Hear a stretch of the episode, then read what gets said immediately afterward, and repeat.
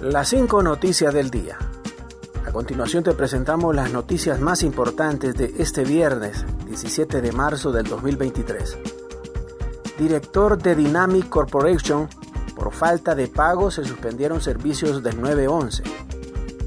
El director de la empresa Dynamic Corporation, que provee la plataforma del Sistema Nacional de Emergencias 911, Oscar Castro, lamentó este viernes que por falta de pago tuvieron que suspender los servicios. Lamentamos las declaraciones del gobierno y las acciones emanadas a través del decreto recientemente publicado, ya que el Sistema Nacional de Emergencia en los últimos 10 años ha presentado resultados impactantes en beneficio de la población.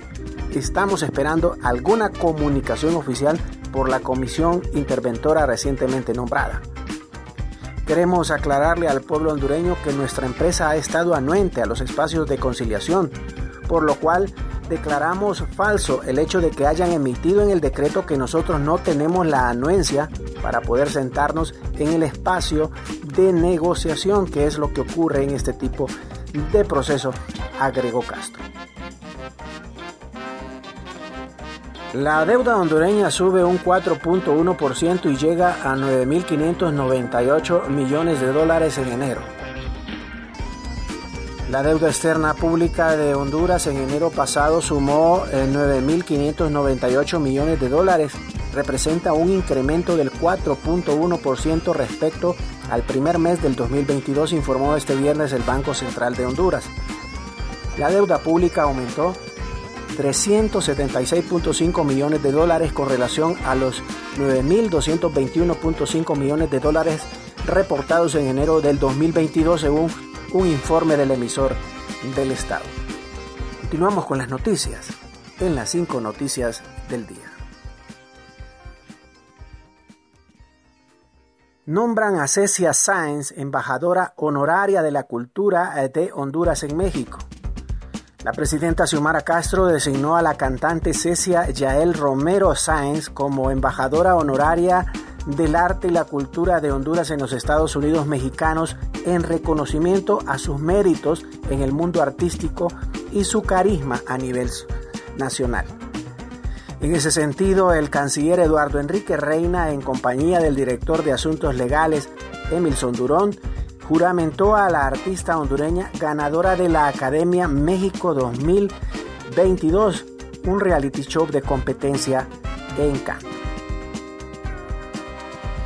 Diputado Umaña, con aprobación de ley de justicia tributaria pondría en riesgo empleos en call center. El diputado del Partido Salvador de Honduras, Carlos Umaña, consideró que con la aprobación de la ley de justicia tributaria tal como la está presentando el Ejecutivo, pondría en riesgo los empleos que generan los call centers, particularmente en el departamento de Cortés. Comentó que ha hecho una investigación con los call centers porque como representante del departamento de Cortés, donde más se da la industria, se debe poner atención para evitar la pérdida de empleos que estima en un 30.000 en la zona. Según Umaña, ha revisado las leyes de otros países y son similares a la de Honduras.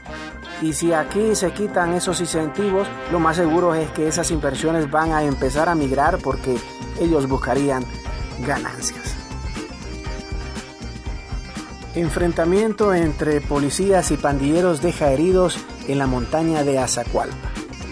Un miembro de una estructura criminal resultó herido tras enfrentarse con miembros de la Policía Nacional, quienes realizaban un operativo en la montaña de Azacualpa en Francisco Morazán. Según se informó, un miembro de la pandilla 18 que opera en la zona disparó contra los agentes al momento de que estos se apersonaron a realizar los operativos en esa zona, por lo que repelieron el ataque. En el tiroteo resultó herido un pandillero quien fue trasladado a la emergencia del Hospital Escuela por paramédicos de la Cruz Roja hondureña, quienes llegaron hasta el lugar de los hechos.